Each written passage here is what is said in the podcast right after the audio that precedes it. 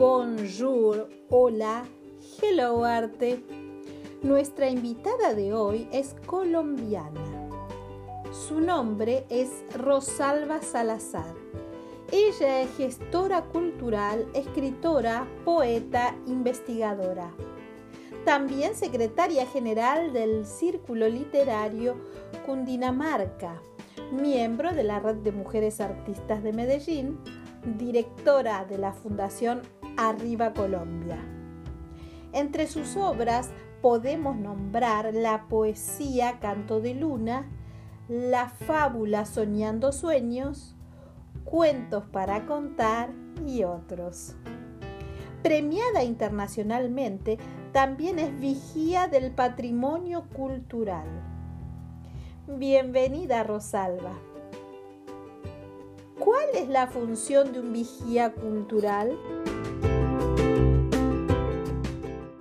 Graciela, para responderte la primera pregunta, eh, tenemos que remitirnos primero como a, saber qué es el patrimonio cultural, mm, que en esto pues las comunidades tienen mucho desconocimiento porque no se les ha enseñado. Y el patrimonio cultural es una gran riqueza que poseen todos los, eh, en el mundo entero, todos los pueblos del mundo, mm, y está dividido en patrimonio cultural material, inmaterial y patrimonio natural. Eh, entonces, eh, estos patrimonios se han venido acabando en razón a muchas cosas. Anteriormente, o, o bueno, nace porque las guerras estaban terminando con todos los grandes eh, castillos, fortalezas, con las mm. estatuas, con toda esa herencia que nos dejaron eh, los antiguos. Y em, eh, se crea esa necesidad de hacer algo para protegerlo y entonces nace el patrimonio cultural como algo que hay que cuidar y proteger. Pero digamos, eso demanda pues muchos recursos y además un conocimiento por parte de las comunidades para que lo conozcan y lo puedan ayudar a proteger.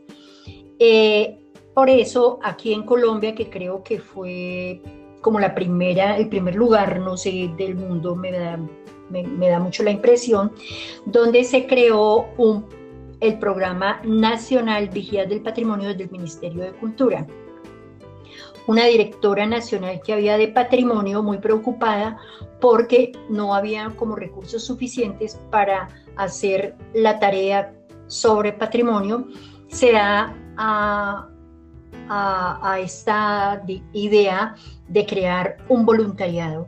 Y estos voluntariados eh, incorporan a las comunidades y se procura que los pueblos organicen grupos de vigía, se les capacite, se les informe sobre qué es el patrimonio, cada una de sus patrimonios lo conozcan y lo aprendan a identificar y a reconocer y seamos como esos vigilantes, como su palabra lo dice. Cuando a ella se le ocurre crear el programa Vigía del Patrimonio, ella consulta a Gabriel García Márquez, que era su padrino, y le dice que ella quiere hacer un programa para proteger el patrimonio y quiere involucrar a todas las comunidades en, esta, en este cuidado del patrimonio. Entonces él le da la idea y le dice que lo llame vigías del patrimonio porque vigía es la persona que desde lo alto cuida el horizonte, ¿no? Desde esas casetas de vigilancia que se hacen en todo lado, eh, cuida el horizonte.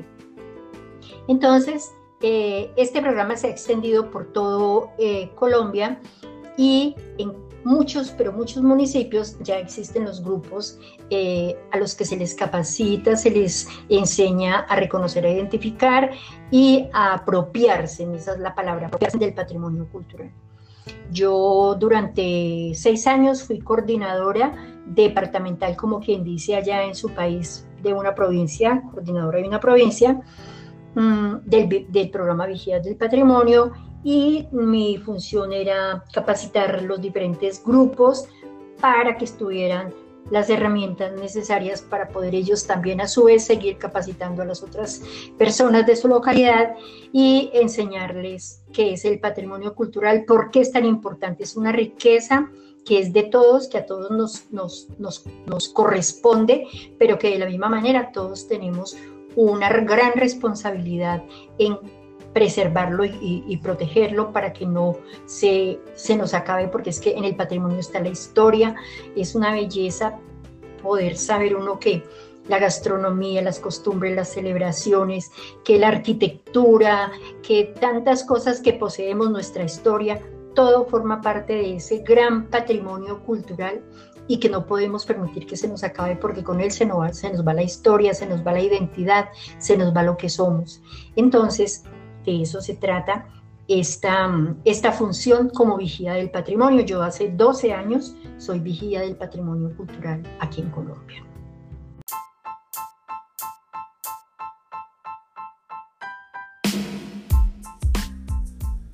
G-Dance Academy, cursos online, arte, ciencia, educación, salud, plataforma educativa abierta al mundo.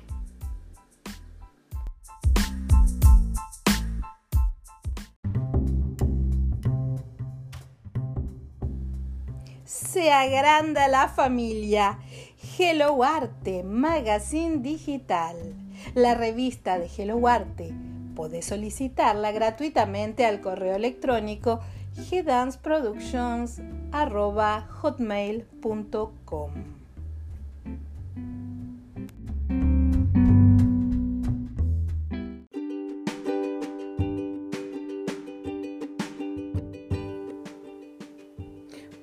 contarnos sobre tu trabajo como escritora?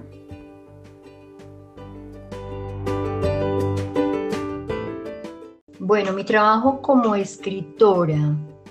A ver, yo era muy niña cuando se me ocurre pues comenzar a escribir, pero obviamente que no voy a decir que desde entonces era escritora. Yo estoy en ese camino, en ese proceso de hacerme escritora y aspiro a ser ojalá una muy buena escritora un día de estos.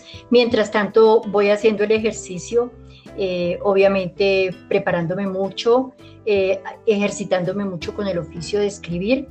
Eh, he publicado varios libros, eh, hago investigación cultural y digamos que todo esto de la escritura, de la literatura, va muy de la mano, va muy ligado en los últimos 20 años que hace que yo vengo trabajando patrimonio cultural va muy ligado también al patrimonio. Entonces, para mí la literatura se convirtió en un vehículo para enseñarle a la gente a conocer y reconocer su patrimonio cultural y natural. Eh, por tanto, he hecho varias investigaciones culturales eh, que tienen que ver con, con, lo que es el patrimonio, como por ejemplo hacer un inventario de todos los pueblos, de sus himnos, banderas, escudos, eh, con su significado. Eso es un patrimonio inmaterial de las comunidades. Ese tipo de libros los he hecho.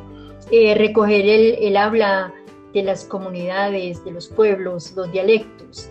Eso es también otro patrimonio inmaterial de tradición oral. Eh, entonces hago también esas investigaciones, he hecho libros al respecto. Eh, bueno, y mm, en poesía he publicado libros eh, de poemas, claro. Y en los últimos, ¿qué? Por ahí 15 años más o menos, Mm, me he dedicado a escribir literatura infantil. Tengo tres libros publicados de literatura infantil. Uno se llama Tunga Catunga, el otro Soñando Sueños y un último que publiqué este año que se llama Ladridos y Ronroneos. Es un libro bellísimo, eh, está escrito con, se hizo un trabajo de investigación sobre, como sobre las mascotas eh, porque pues este momento es como el boom de, las mascotas, que son un miembro más de la familia, que comparten todos sus derechos igual que, cualquier miembro de la familia. Entonces eh, encontré yo que escribir para, para que los niños eh, lean con sus mascotas, porque las mascotas son muy inteligentes, ponen mucho cuidado eh, aprenden muchas cosas y está visto que en momentos en que, les, en que le hablan, en que le leen, las mascotas ponen mucho cuidado. Más allá de yo decir que entienden y que, bueno, no sé, pero hay muchas experiencias que yo recogí durante todos mis seis años de investigación que hice para escribir este libro. Recogí muchas, mm, muchos testimonios muy interesantes de personas que tienen mascotas y que contaron cosas maravillosas acerca de ellas. Entonces, este libro es, mm, además es una razón más para enamorar a los niños, porque yo escribo literatura infantil con el ánimo de enamorar a los niños de la literatura y acercarlos mucho a la lectura, para que sean buenos lectores, ya que esto potencializa en ellos muchas cosas. Eh, hago talleres de literatura, eh, conversatorios, eh, recitales, bueno, me muevo todo el tiempo entre el tema de la literatura y de manera especial la literatura infantil. Tengo un premio hispanoamericano, el Gabriela Mistral de Chile. Y mm, en los últimos tiempos, pues muy dedicada a, a los niños, ¿no? Eh, trabajo con, con, niños desde muy pequeños, precisamente esta semana, el sábado, ya inició de vacaciones unos eh, talleres dialogados de literatura infantil con niños entre los 5 y los 8 años. Eh, esa es mi vida, la literatura y el patrimonio.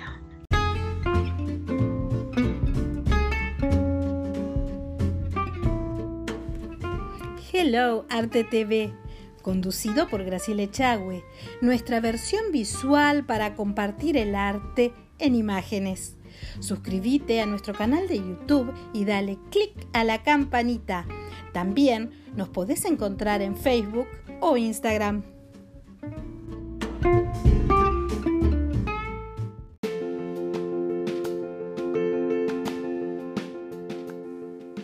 Conservatorio Isadora Duncan. Solidez, experiencia y calidad.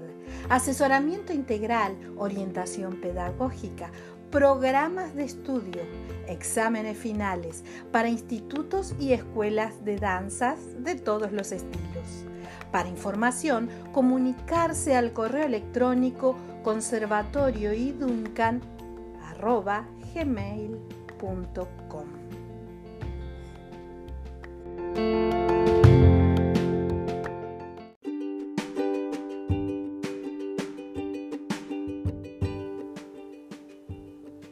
Fascinante tu trabajo, Rosalba.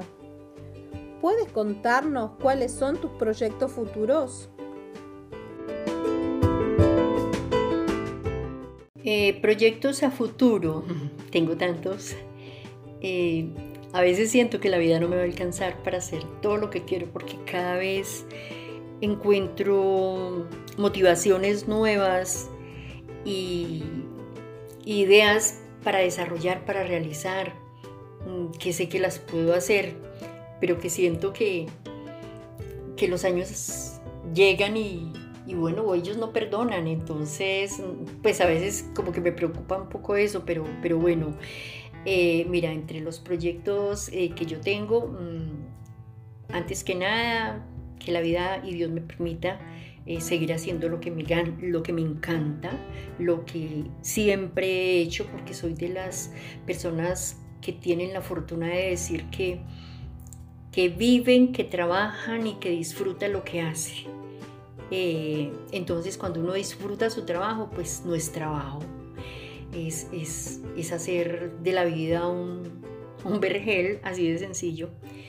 Eh, poder seguir escribiendo, porque tengo muchas cosas todavía pendientes por escribir, tengo muchos libros por hacer, yo he publicado pues varios libros para los niños de, de investigaciones culturales también, pero tengo muchas cosas pendientes que, que la vida me permita poderme refugiar en un lugar muy cerca al mar, en una cabaña donde yo me dedique a pintar a escribir y a la contemplación, porque me estoy preparando con la pintura, eh, porque quiero hacer también poemas pintados, ¿no? Eh, quiero ilustrar los textos que yo escribo. Mm, poderme graduar, yo estoy estudiando antropología, poderme graduar y, esto pues va a ser una herramienta muy grande el tener mi, mi título profesional en antropología eh, para ayudar más a las comunidades, eh, que es como una de mis constantes en la vida, el trabajo con comunidades y siempre estar como al servicio de ellas. Eh, me va a ayudar a fortalecer todo el tema del conocimiento en patrimonio y la manera de poder transmitir de mejor forma a los demás esa, esa importancia, ese valor y por qué tenemos todos que conocer, identificar y, y apropiarnos del patrimonio cultural. Mm, seguir siendo muy feliz, porque a pesar de todas las vicisitudes, lo, he procurado encontrar en las dificultades como oportunidades y finalmente la actitud frente a la vida es como la que, la que lo salva a uno y, y la que puede lograr hacer de, de estos momentos difíciles mm, grandes oportunidades en la vida. Entonces, que no me cambie nunca la actitud que tengo. Soy muy feliz como soy. Si volvieran a ser, me encantaría volver a ser la misma que soy, eh, con mi carácter alegre, eh, soñadora, optimista, trabajadora, osada.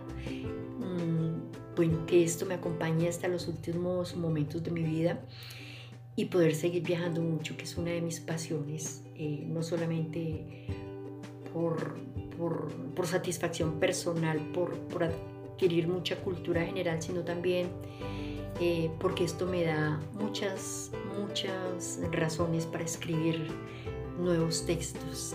Esto me, me inspira el hecho de conocer gente, lugares y hacer amigos por el mundo. Eh, me gustaría un día poder ser Obviamente, no sé qué tan fácil sea ya cuando uno, eh, cuando uno llega como a, esa edad dorada, pero me encantaría eh, andar por el mundo recitando mis versos, compartiendo con la gente, con los niños. Eh, definitivamente la, aventura, ¿no? el vivir cada instante como si fuera el último de mi vida, me encantaría, me encantaría y bueno, poder escribir mis, mis memorias, ¿no?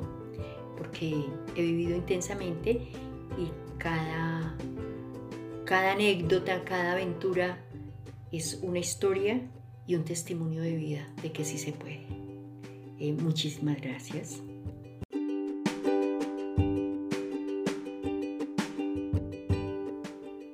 Agradecemos tu presencia y a la audiencia nos encontramos en un nuevo episodio.